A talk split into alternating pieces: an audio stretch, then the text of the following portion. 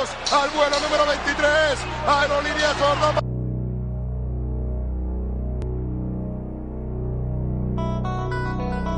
Finds Rose. Rose trying to get open, fires away. Son la Jordan 6. ¡Uh!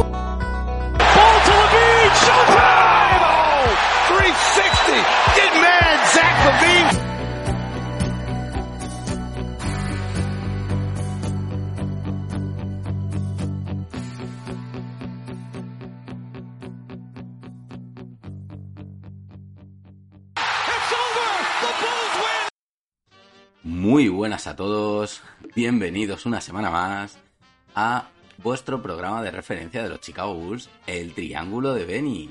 Y semana más, Aníbal sigue de vacaciones. Qué tío, macho. Esperamos que se lo esté pasando bien, que disfrute y que vuelva con las pilas cargadas para la semana que viene. O sea que aquí seguimos Kiko y yo. Muy buenas, Kiko, ¿qué tal? Muy buenas, ¿qué tal?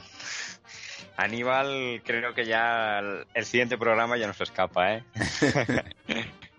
No, no, luego ya nos tocará a nosotros, ¿no? Irnos de vacaciones. alguna vez, alguna vez.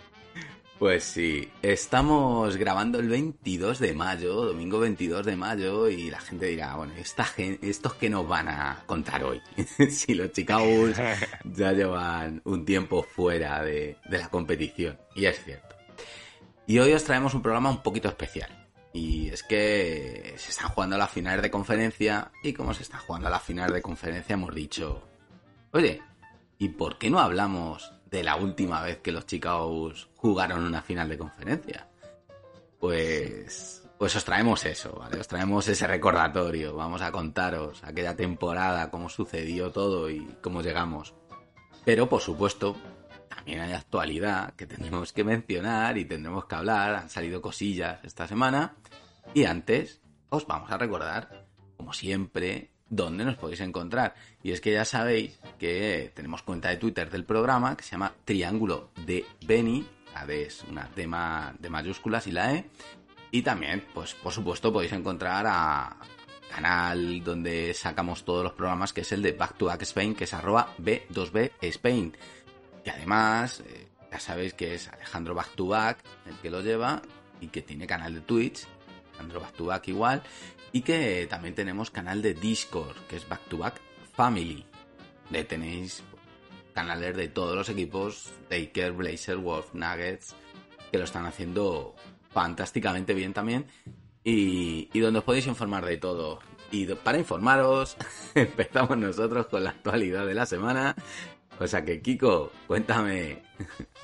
Una noticia que es del, del 16, ¿no? Según eh, Daniel Gr- eh, Greenberg, hay serias preocupaciones dentro de la oficina principal de los Chicago Bulls sobre la rodilla de Alonso Ball. La rodilla no mejora y la directiva de los Bulls está preocupada por el motivo en que todavía siente dolor cada vez que intenta aumentar eh, la intensidad. y- Sí. La verdad es que no- yo creo que no están solo ellos preocupados, ¿eh? Yo creo que nos tiene a toda la fanbase preocupada ya Alonso Gol. Seguimos con, con pocas noticias y todo lo que sale es malo. Así que bueno, vamos a cruzar los dedos porque todavía no se descarta una operación más para Alonso. Y al día siguiente, el 17 de mayo, pues empiezan un poco a salir los nombres, ¿no? Este juego de nombres de Prospect están haciendo entrenamientos con los Chicago Bulls, que ya sabéis que esto es un clásico de todas las temporadas. Y de momento han salido, trascendido tres nombres. El primero es Marcus Sasser, un base junior de 1,90 de 1,88 que ha jugado en la Universidad de Houston, que anotó 23 puntos en el campamento de la G-League Elite y que está proyectado como undrafted, an- o sea, fuera del draft. El otro es Ryan Rollins, base sophomore de 1,93 de la Universidad de Toledo y está proyectado para finales de segunda ronda, perfil anotador. Y el tercero que ha salido es Marion Beacham, o como se pronuncie, eh, que es un escolta de 1,98, anotador, aunque anotador en penetración, en finalización, porque tiene poco triple y con malos porcentajes.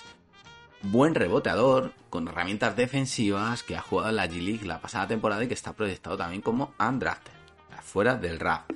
Tres perfiles parecidos, ¿no? Eh, Kiko son tres guard, eh, más o menos rondando el 1.90, 1.90 y algo, y me parece raro que estén entrenando, o sea, que estén haciendo trabajos con estos perfiles. No, no me encaja que tengamos esta necesidad. Eh, pues no, realmente habría, yo creo que hay que, o sea, que realmente lo que necesitan los Bulls es otras posiciones, ¿no? Más que, que bases y, escolta realmente. Pero bueno. bueno, no sabemos eh, si puede ser incluso para agregarlos al equipo de la G-League, podría ser. Donde ya está Dodson también, que bueno, que recordamos que ahí tenemos a, a Dos Seaton, como le podemos llamar nosotros. Y, y que la verdad es que tienen más experiencia ya y más recorrido dentro del equipo. No sé, la verdad es que de momento ya sabéis que no significa absolutamente nada que hagan workouts, pero ahí, ahí se quedan estos tres nombres. Eh, pues el mismo día también se habló de que Demar de Rosan presentará una serie digital llamada Dinners with Demar en Podium, donde hablará sobre salud mental y otros temas importantes con atletas e influencers. Buenísima, ¿eh? Bastante, bastante interesante, ¿no? Mm, sí, buenísima iniciativa de, de Rosen, demostrando otra vez lo buen compañero que es.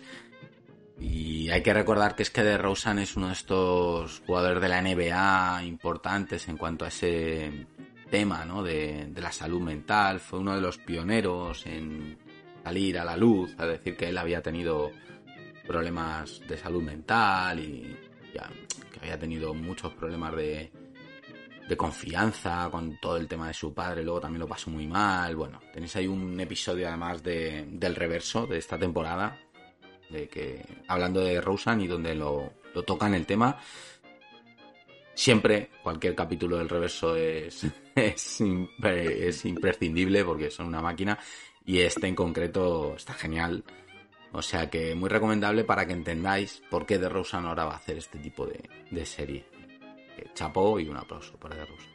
El día siguiente, Ayo, eh, bueno, el día siguiente, el 18 de mayo, salió el, equipo, los All Team Rookies de la temporada, donde Ayo ha sido seleccionado para el segundo equipo de rookies, con 75 votos. Eh, por delante de él está Highland de Denver, Josh Giddy de Oklahoma, 122, 123 Erwin Jones de Pelicans también. Y luego en el, el segundo equipo también por detrás Chris Duarte con 52. Esos son el segundo equipo. En el primero pues ya sabéis que es Scotty Barr, Kate Cunningham y Evan Mobley. Los tres con un unánime, 100 puntos, o sea, de 100 votos, perdona, para el primer equipo, que la primera vez en la historia, de tres unánimes. Y luego Frank Warner y la polémica de Jalen Green, que el otro día estuvimos comentando un poco en Back to Back y, y que bueno, hasta ahí, realmente. Eh, yo creo que Ayo eh, está más o menos en su sitio, ¿no? Segundo equipo de rookies, genial. Y si lo comparamos con el resto de los que han salido ahí, para mí es el robo. Ah, no sé, ¿qué opinas tú? No, hombre, yo creo que se lo se merece, ¿no? Haber quedado en el segundo mejor quinteto de rookies y, y bueno, ya ha demostrado también que, tiene una muy buena actitud, ¿no? Sí. Salió el otro día un vídeo suyo entrenando manejo de balón y, y trabajando ya, o sea, a este ya se le han acabado las vacaciones, antes caníbal, ¿eh? pues sí, pues sí. Eh, sigo con la siguiente, si te parece. sí, dale. Eh, el día siguiente también de, de cuando salió la noticia de que Ayu fue el, eh, seleccionado ¿no? para el, segundo quinteto de rookies, eh, eh, se habló de que según sin eh, los Bulls podrían negociar por Tibul. Mark Everly es fan de, del jugador desde su draft y puede que en Filadelfia no estén contentos con él por su problema en el tiro es un gran defensor con un buen contrato de 4,4 millones, aunque son solamente rumores de momento, ¿no? Sí. A ver, yo a mí es un jugador que me gusta mucho. O sea, defensivamente, de hecho, ha estado en los equipos de All Team Defen All- bueno, los equipos defensivos de la temporada. Ha salido también Tibul. eh, creo que en el segundo equipo. Y, y es que es un grandísimo defensor. Del puesto de escolta, eso sí, donde ya tenemos a Caruso, donde ya tenemos a Lavín, donde ya tenemos a Lonzo, de Rose, no sé, bueno, una posición, yo creo que la tenemos a Ayo, ya tenemos un poco cubierta además, pero Hmm. lo que yo creo que no les gusta a los a los Philadelphia es lo mismo que me pasa a mí de él. Es un jugador que no ha evolucionado en el tiro.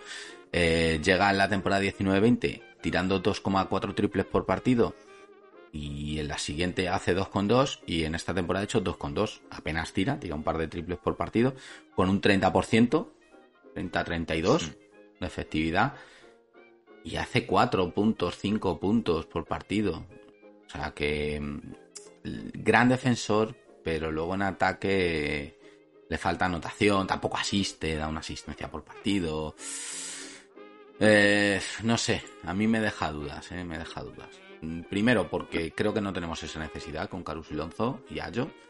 Y segundo, porque creo que lo mismo que disgusta en Filadelfia no, nos puede gustar a nosotros. No sé qué piensas tú, si te lo traerías a Chicago. No, yo más o menos estoy con lo mismo, ¿no? Aunque sea buen defensor, si en la parte atacante cojea bastante, pues no sé. Y aparte es eso lo que has dicho tú también y, y bueno, hemos dicho también cuando lo de lo de para el draft, ¿no? Que igual no es una de las posiciones que más necesidad hay. Bueno, ya veremos. Eh, si un cambio con White, o igual, ¿no? Mismo puesto, pero con distinto perfil, totalmente opuesto al perfil. Bueno, y me voy a la última noticia que tenemos, que mm, según Casey, ya sabes, Casey Jones, que es uno de los insiders más famosos de los Chicago Bulls, eh, periodista, otro día sacó un artículo en la NBC y dice que Lavín tendrá una cirugía artroscópica, perdonar, de la rodilla la próxima semana. De hecho, menciona muy pronto, lunes, martes. Eh, ya se sabía, ya lo mencionamos la semana pasada que se iba a tener que operar, pues ya tenemos fecha. Y posiblemente dijo que tenga entrevistas con más equipos en la agencia libre, que él está abierto a hablar con más y que hay varios equipos que pueden estar interesados. Que él ha salido muy abierto y a disfrutar de la agencia libre y, y hablar, que también lo, lo hablamos la semana pasada. Pero, claro, este ha sido el titular. La- o sea, la gente pues en Twitter y en todos sitios ya se han quedado con esto.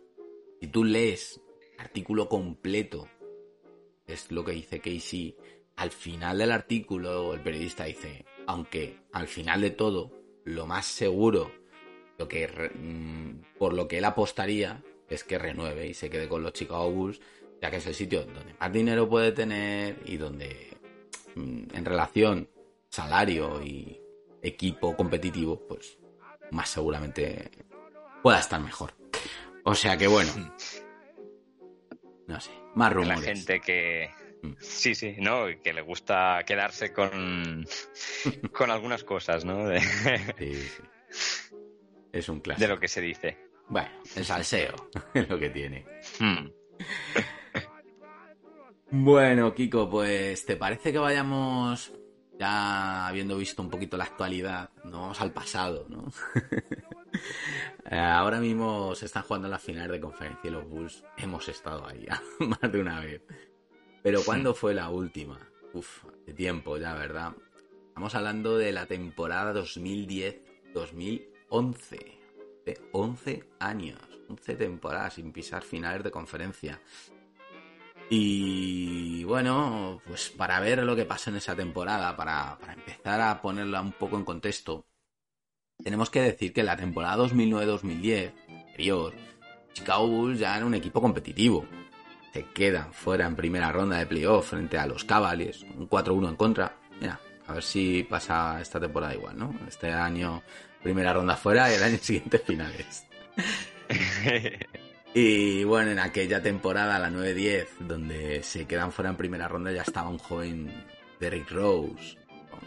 Y, y que prometía muchísimo. Con lo que el binomio Garpax, que ya estaban dirigiendo de aquella durante una buena temporada, ya llevaban ahí en la franquicia, deciden cambiar un poco el rumbo del banquillo. Echan a Vinny el Negro, que llevaba ya dos temporadas haciendo un 50% clavado en la regular season, 41 victorias, 41 derrotas, las dos temporadas, y quedando las dos temporadas fuera en playoff a la primera de cambio. Y Garpax decide echar a Vinny el Negro y contratar el que de momento nunca había sido entrenador jefe en la NBA, que es Tom. Tom Thibodeau llega al banquillo de los Chicago Bulls. Eh, hasta entonces había sido asistente, sobre todo experto defensivo eh, durante muchos, muchos años. Había estado en Minnesota Timberwolves, en San Antonio Spurs, estado en Philadelphia 76ers, en los Knicks, en los Rockets y los justo los tres años anteriores había estado en Boston Celtics. Lo que llega Thibodeau de Boston para ocupar por fin el, entrenador jefe. Eh, y en el draft eh, eh, tuvimos primera ronda de Kevin Serafín, ¿no? Mm. Que venía de Francia, en el cual enviaría a Washington junto con Kirk Heinrich y Cash Consideration a cambio de los derechos de draft de Vladimir Bereminko que venía de Bielorrusia, que nunca llegaría a jugar en la NBA. Menudo negocio, ¿eh, Kiko? Sí. Madre mía. Poco, poco se tocó, ¿no? De draft. es que esto era otro de estos casos eh, de por qué en Chicago estábamos tan cansados de Garpax. O sea, hmm. ese año que quieres hacer un cambio de rumbo, que traes a Tibodó, coges en primera ronda Kevin Serafín, que tampoco es que fuera una superestrella, pero bueno, hizo carrera en NBA. Estuvo jugando en hmm. varios equipos, nada, bueno. Un suplente, sin más, que hizo carrera. Lo traspasas a Washington, junto con Hinrich, que en Chicago además tenía muchísimo nombre, aunque ya no, no tenía encaje con Rose, pero joder, sigue hmm. siendo un jugador con mucha experiencia. Pagas dinero, o sea, das cash consideration y coges los derechos de un jugador que no jugaría en la vida. O sea, regalas a un jugador de rotación, a un veterano, y les das dinero por nada. Eh, un regalo, ¿no? Justo. Empezaba bien la temporada, ¿no?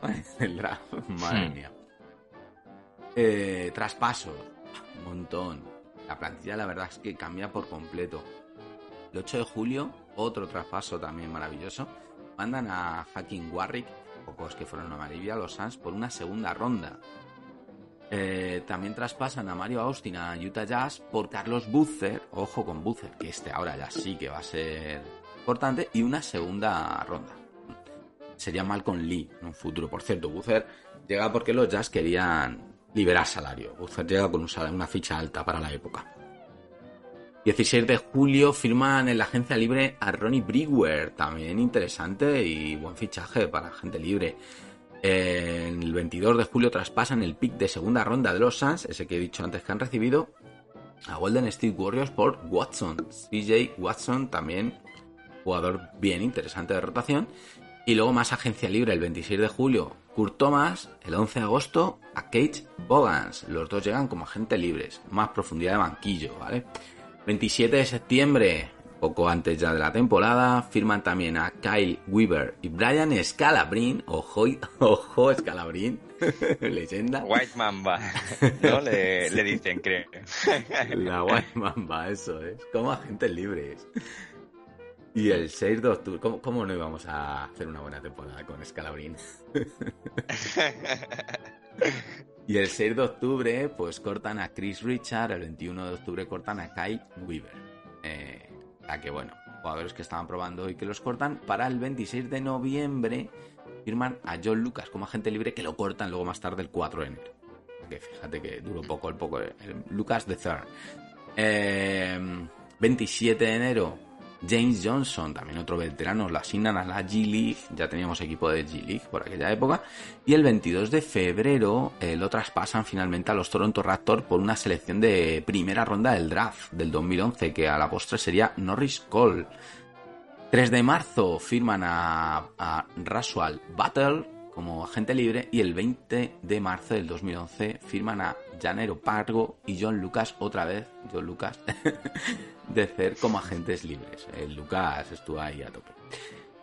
Estos son todos los movimientos que hubo tela, con lo que al final la plantilla, los jugadores que más o menos se quedaron fueron Lulden, que es el, que más minutos juega de, temporada, Derrick Rose, que es el segundo más puntos, o sea, más minutos juega, Joaquín Noah, Carlos Bucer, que tanto Noah como Bucer tienen lesiones y no pueden se perdieron bastantes partidos, pero bueno, Kurt Thomas también era un jugador típico de rotación, Ronnie Brewer también desde el banquillo salía mucho en la rotación, Tap Gibson, ojito, Tap Gibson desde el banquillo también.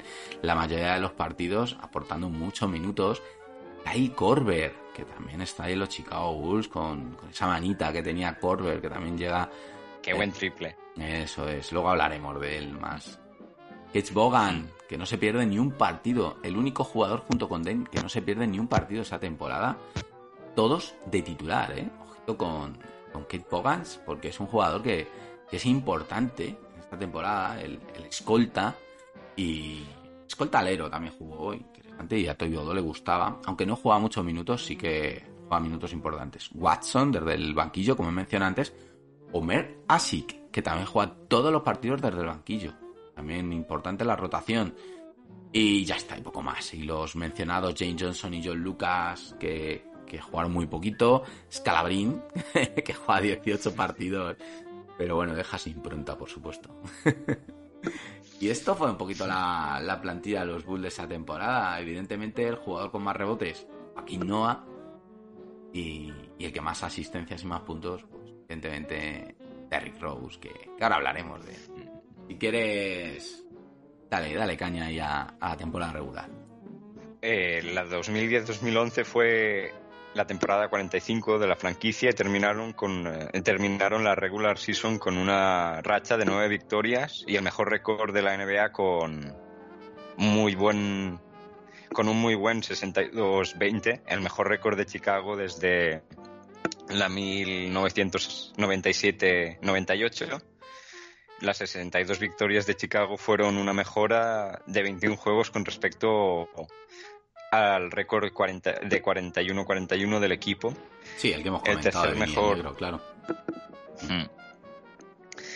El tercer, el tercer mejor cambio en una sola temporada en la historia del equipo las 62 victorias de Tom Thibodeau en su primera temporada como entrenador en, en jefe de la NBA eh, empataron la marca de la liga de Paul Westphal con la mayor cantidad de victorias para un entrenador en jefe de primer año. Tomó una plantilla que tenía solo cuatro remanentes de la temporada anterior. Eh, Derrick Rose, Noah, Luol Deng y Tag Gibson y los convirtió en los mejores de la liga. Hmm, la verdad es que coger un equipo donde había habido tantos cambios y por primera vez y llevarlo a las 62 victorias fue un hmm. triunfo. Evidentemente, ¿quién fue la estrella? Ya lo comentaba antes, Derrick Rose. 2026 puntos, que son 25 puntos por partido, para convertirse en el tercer jugador de los Bulls en la historia de la franquicia, después de Michael Jordan, que lo hicieron 11 veces, y Bob Love 2 en anotar más de 2.000 puntos. En más de... o más de una temporada, claro. Rose también registra 623 asistencias y 330 rebotes, con lo que se convierte el quinto jugador de la historia de la NBA en registrar 2.000 puntos y 600 asistencias y 300 rebotes en una sola temporada. Los Bulls además terminan la... bueno, en, tiene una marca en abril invictos de 8-0. Es el primer mes invicto desde enero del 1996. Maravilloso año con Jordan. Wow. 14-0 fue en aquella época, mamma mía. Chicago ocupó el primer lugar en porcentaje de tiros de campo del oponente. Esto significa que Chicago era. Ya sabemos cómo son los equipos de Tibodón, ¿no? Defensa, defensa y más defensa. Con lo que dejó a los equipos rivales en un 43% de acierto. Y el segundo eh, en defensive rating con 91.3 puntos por partido. O sea, genial en defensa. segundo año consecutivo en el que lidera el NBA en asistencia de público. Y este año también ha pasado eso, por cierto. Y es que los fans de Chicago son muy fieles. Aquella temporada tuvieron 21.791 fans o espectadores, por dicho, por partido. En el primer equipo, ya digo que este año ha vuelto a pasar eso. Hemos vuelto a ser líderes. Y, y también en esta temporada, la 10-11, también creo que fueron de los equipos líderes en visualizaciones de partidos a, nivel nacional. ¿Vale? Que, el dato lo he tenido, lo he buscado y la verdad es que luego al final no lo he traído porque me parece un poco más, irrelevante. Y ganaron su octavo título de división, octavo título de división de, temporada, terminando con el mejor récord de la liga de la NBA. A que gran, gran regular season. Ya he dicho antes que, que además eso con 3-4 jugadores de un robo, un robo más por partido, con un Joaquín Noah que era una bestia en los tableros con 1,5 tapones, Gison 1,3 tapones, Noah con 10,4 rebotes, o sea, muy muy bien y sobre todo pues eso, los 25 puntos de Rose, acompañando en puntos estaba Boozer 17,5, Lulden 17,4, Noah 11,7. Lo más destacable porque luego ya Corber 8,3 y luego hablaremos de Corber.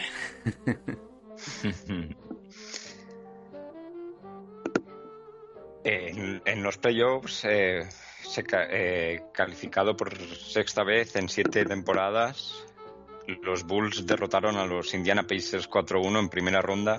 Derrotaron a los Atlanta Hawks también por 4-2 en las finales con un quinteto eh, que tenía Derrick Rose, Luke Golden, Tag Jackson, Ronnie Brewer y Homer. Así, ¿quién lo veía venir, no? Tremendo, ¿eh? Y es que, claro, eh, se lesiona lesiona. Eh, no, ah, bueno, tiene ahí. No así que juega así que los, los seis partidos, pero ahí con Omar así jugando un montón de minutos y 77 minutos ahí dando el do de pecho. En estas, en estas series, no sé si quieres comentar así algún dato interesante, pero, pero es que si Rose ya lo había hecho bien en la regular season, en playoff, en las series todavía aumenta. La primera ronda, 30 Pacers, va a 27,6 puntos por partido. Sube sus prestaciones y 6,2 asistencias. Y en la de Atlanta se va a 29,8 puntos por partido, ¿eh? Ojito. Casi 30 puntos por partido en esta serie de Atlanta. Brutal. En lo demás más o menos lo igual. No va cogiendo rebotes, tal, pero, pero tremendo. Tremendo Rose, porque encima es que en la serie esta de Atlanta no solo hace casi 30 puntos por partido, sino que hace casi 10 asistencias. 9,8 asistencias por partido. La serie que hace Rose contra Atlanta es un escándalo. Eh, y bueno, luego en las, en las finales de conferencia los Bulls volvían a unas finales de conferencia que no pisaban desde el 98, ¿no? Frente a mm. unos Heat, los cuales habían barrido en regular season aquellos Heat tenían en sus filas a LeBron James, eh, Dwayne Wade, Chris Bosh, pero los Bulls se quedaron cortos en las finales de conferencia, perdiendo en cinco, en cinco partidos. Ganaron el primer partido de la serie de paliza, mm. por lo que todos los fans pensaron que la serie sería un trámite y más, o sea, más fácil, ¿no? De, de lo que al final acabó siendo. Después los Heat ganaron los cuatro siguientes el último partido fue muy disputado con un 83-80. Ah, Puntuación de, mm. de, Perdón, que, sí, sí, sí, dale, dale. que te he cortado. No, bajita, ¿no? Pero bueno, el de playoff eh, con mucha defensa, por mm. lo que parece. Sí, fíjate, tienen un partido aquí, el segundo partido de la serie, Miami Heat gana 85 a 75 a los Bulls. y el tercero es 96-85, el cuarto es 101 a 93, y bueno, el quinto que ya has mencionado tú. O sea que, quitando el primero, que es 103 de Bulls, 82 de Chicago, que es la mayor paliza, luego los otros, la diferencia son 10 puntos y todos por debajo de los 100. Mm, es curioso que eso, después de que en regular season habían ganado los Bulls todos los partidos a los Heat, llegaran a finales de playoffs, claro, normal, ¿no? Se la ven ahí en plan de, bueno, pues, y les hemos ganado todos los, todos los partidos de, regular season, ¿por qué no vamos a ganar la final? Pues no. Hay... hay que ir confiados, ¿no? Fíjate, eh, LeBron James hace 25,8 puntos en esta serie. Chris Bosh 23,2. Wade 18,8. Mucha, mucha tela, ¿eh? Había ahí entre esos tres solo, madre mía.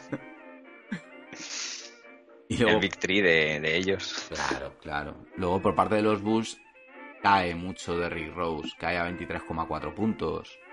En 6,6 hmm. asistencias. Bueno, mucho. A ver, es que claro, venía una serie a hacer 30 puntos, 10 asistencias.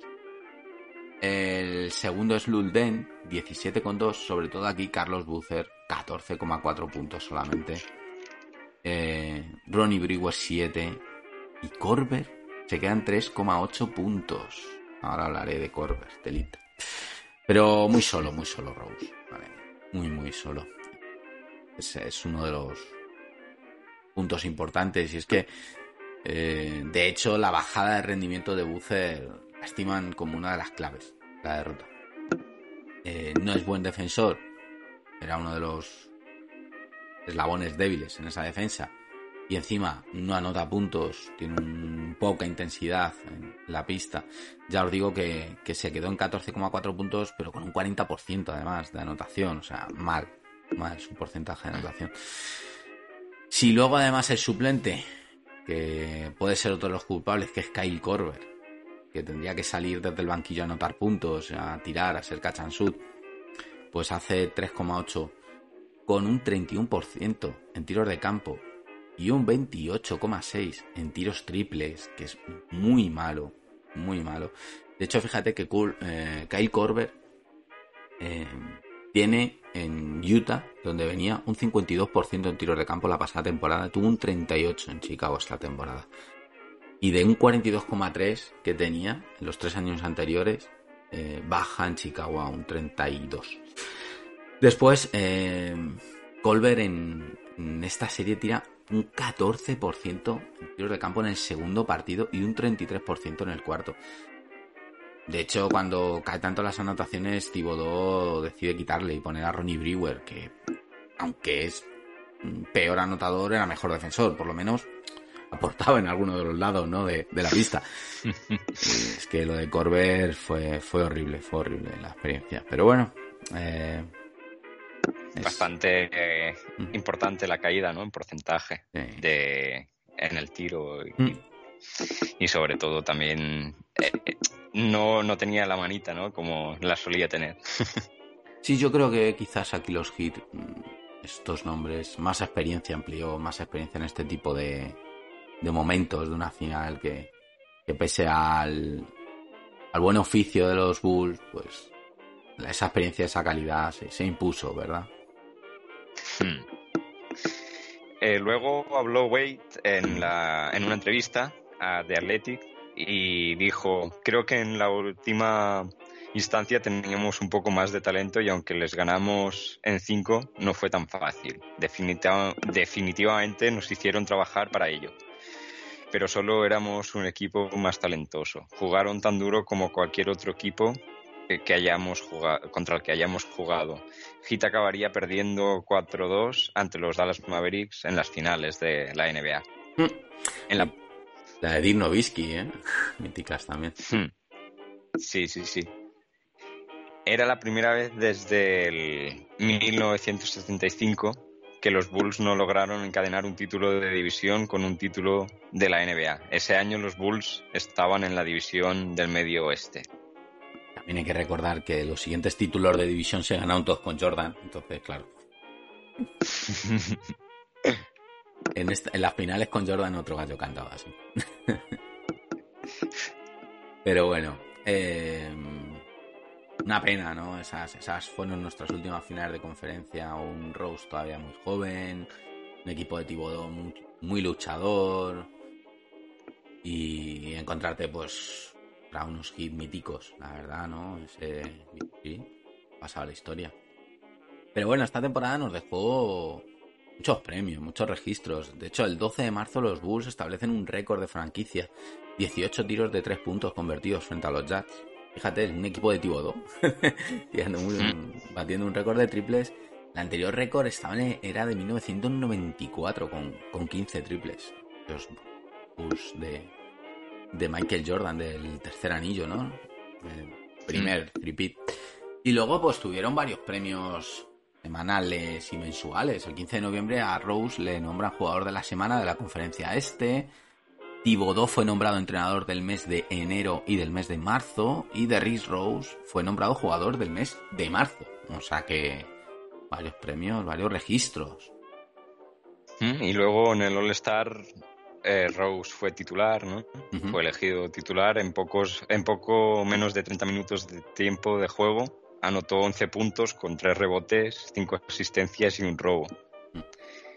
Este es Y el también All-Star. tuvo- Perdona que te corte, Kiko. Es el All-Star ese Tranquilo, tranquilo. que hay un vídeo muy mítico de la presentación de que salen todos los titulares, salen los cinco titulares y salen cuatro bailando, eh, LeBron, güey, no sé qué tal, haciendo el tonto y Rose, serio, mirándoles como diciendo, ¿qué hacéis?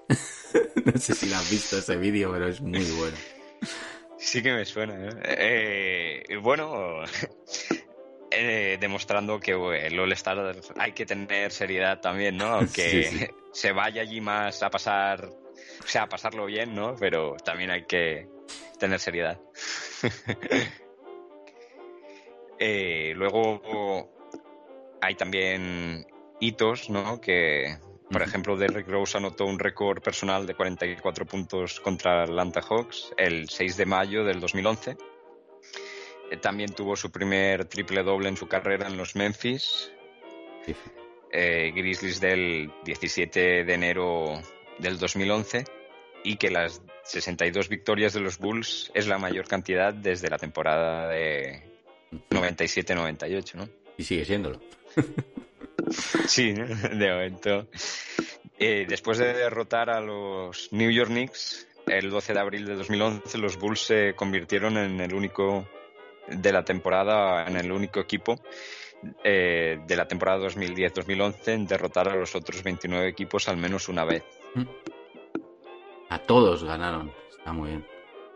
Y más premios. Esto ya premios de final de temporada. Thibodeau fue elegido entrenador del año de la NBA, que, que ahora hace poco ha sido la segunda vez que lo conseguía, cuando estaba en Knicks, de hecho. Ojito, Gar Forman gana el premio al ejecutivo del año, junto premio compartido con Pat Riley eh, de los Miami Heat. Se, la- se lo dieron a Forman. Sería por ese traspaso que hizo en el draft tan bueno. Derrick Rose es eh, nombrado eh, All NBA, entra en el, equipo, en el primer equipo de la NBA de aquella temporada. Joaquín Noah entra en el segundo equipo defensivo de la NBA. Y por supuesto, es la mítica temporada de Derrick Rose MVP, donde gana el premio además convirtiéndose en el jugador más joven de la NBA en ser MVP. 22 años y 191 días. De momento, imbatible. Eso, eso te iba a decir, sí que lo recordaba, ¿no? Que Sí. salió elegido el MVP más joven, ¿no? O- sigue, sigue. Además, eh, es que lleva a los Chicago Bulls al mejor récord de la temporada regular sin que ningún otro compañero sea All-Star. Esto es algo que muy pocos otros jugadores en la historia lo han conseguido. Ganar el MVP y llevar a tu equipo Hmm. a tener el mejor récord de la NBA sin que ningún compañero sea All-Star. Ha hecho Rose y otros pocos más.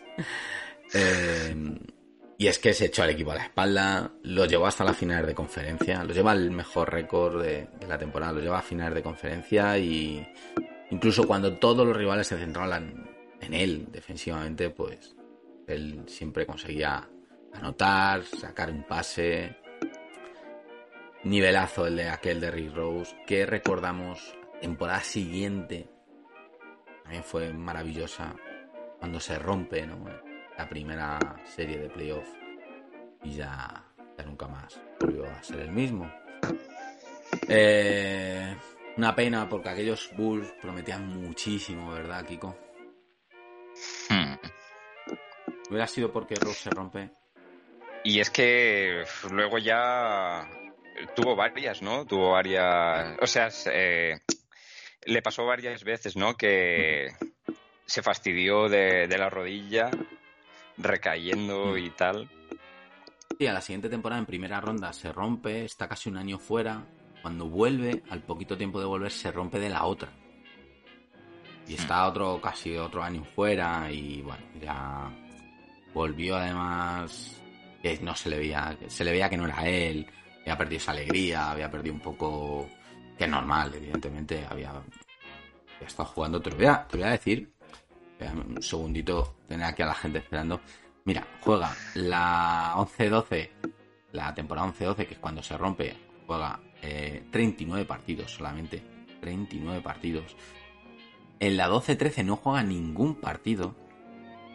Uno. Y en la 13-14 juega solo 10. Claro, es que se pasa. Juega 49 partidos en, tres, en las tres temporadas siguientes. Un desastre. Esta fue la última grande de Rose. Que realmente lo que estaba jugando en la 11-12, en la siguiente estaba jugando bien. Estaba con sus 22 puntos por partido y 8 asistencias. Estaba haciendo una gran. No tan buena como la anterior, pero estaba haciendo muy buena temporada. Eh, pero claro, eso se rompe, la siguiente la pasa en blanco, la siguiente solo 10 partidos, que fueron dos seguidas, dos ACL seguidas, una cada rodilla. Luego ya la siguiente solo juega 51 partidos, pero ya 17 puntos, 5 eh, asistencias, baja mucho el rendimiento. Y la siguiente, la 15-16, la última, que juega en Chicago, que juega 66 partidos, anotando 16 puntos y medio, 4,7 asistencias. Y esa fue la última que jugó en Chicago que fue ya Knicks. Luego ya empezó el periclo, ¿no? Knicks, eh, luego Cleveland Cavaliers, Minnesota Timberwolves, Detroit y ahora pues que está en New York. Una lástima mm. lo de las lesiones de Rose y, hombre, son complicadas, ¿no? Porque lesiones de rodilla, ligamentos y tal. Pero una lástima que no volviera ya a ser tan a destacar, ¿no? Tanto como, como hacía antes. En Chicago, sobre todo. Bueno, es que no ha tenido ya nunca una temporada limpia. La, la 2010-2011, la última temporada, fíjate, él juega 81 partidos la primera, 78 la segunda, 81 la tercera, que es esta. Y luego ya son las temporadas de lesión, son 31 en blanco, 10, 51, 66 la última de Chicago, que es la última temporada que más partidos juega. 64 en Nueva York, 25 partidos luego la siguiente que entre Cavaliers y Timberwolves, o sea, fíjate, 25 partidos solo, 51, 50 en Detroit, en la siguiente entre Detroit y Knicks otros 50, y esta temporada en Knicks ha jugado solo 26, ¿eh? que también... Bueno, ya sabemos, Rose grandísimo jugador con muy mala suerte, al que tenemos que agradecer, eso sí, esos anitos que, nos vio en Chicago. Y no sé, Kiko, si quieres añadir alguna cosita más de, aquel, aquellos Bulls 2010-2011. No, simplemente decir lo que has dicho tú antes, ¿no? Eh, a ver si también, como pasó que en aquella temporada, en la anterior, hablo, ¿no? En la 2009-2010 se cayó en primera ronda, como ha pasado en esta que se están jugando los playoffs aún. Y a ver si la siguiente, pues, por lo menos llegar ahí y a ver, ¿no? como pasó en la 2010-2011, al menos. Pues sí, hombre, hay que decir que pese a que luego no dispusimos de, Rose en, ese modo, luego con Tonti 2 siempre se, compitió, ¿eh? que luego nos pasamos, eh, las siguientes temporadas todos mm, fueron años donde los Bulls entraban en playoff, cayendo la 11-12 caímos en primera ronda, pero claro, con esa baja de Rose, en la 12-13 se cae en segunda ronda, otra vez frente a los Heat, en la 13-14 se cae en primera ronda, en la 14-15 se llega también a segunda ronda, y ya en la 15-16, ya es cuando ya no está Tibodó, llega Fred Hoiberg y ya no entramos en vivo. o sea que. Es cierto que Tibodó mm, no era un baloncesto bonito, pero sí que hizo que los Bulls todas sus temporadas estuvieran en, en playoff. Bueno, pues por mi parte, nada más que añadir, programa cortito el de hoy, programa recuerdo un poco de, de aquellos Chicago, de tocar un poco la actualidad y nada, seguiremos trayendo cositas, ¿no? Estas semanas, vamos así. iremos hablando de, de más cosas y nada, Kiko. La semana que viene nos veremos, que yo creo que ya está el animal. Seguro, yo creo, yo creo que sí. Un placer, como siempre, y a ver qué sucede, ¿no? También estos días, aunque bueno, eh, parece que a lo mejor puede, puede no haber tantas noticias, pero alguna hemos sacado, ¿no? Sí, siempre, siempre hay cosillas. La NBA siempre genera información. Pues nada, espero que os haya gustado este programa especial y nos vemos la semana que viene. Chao. Chao.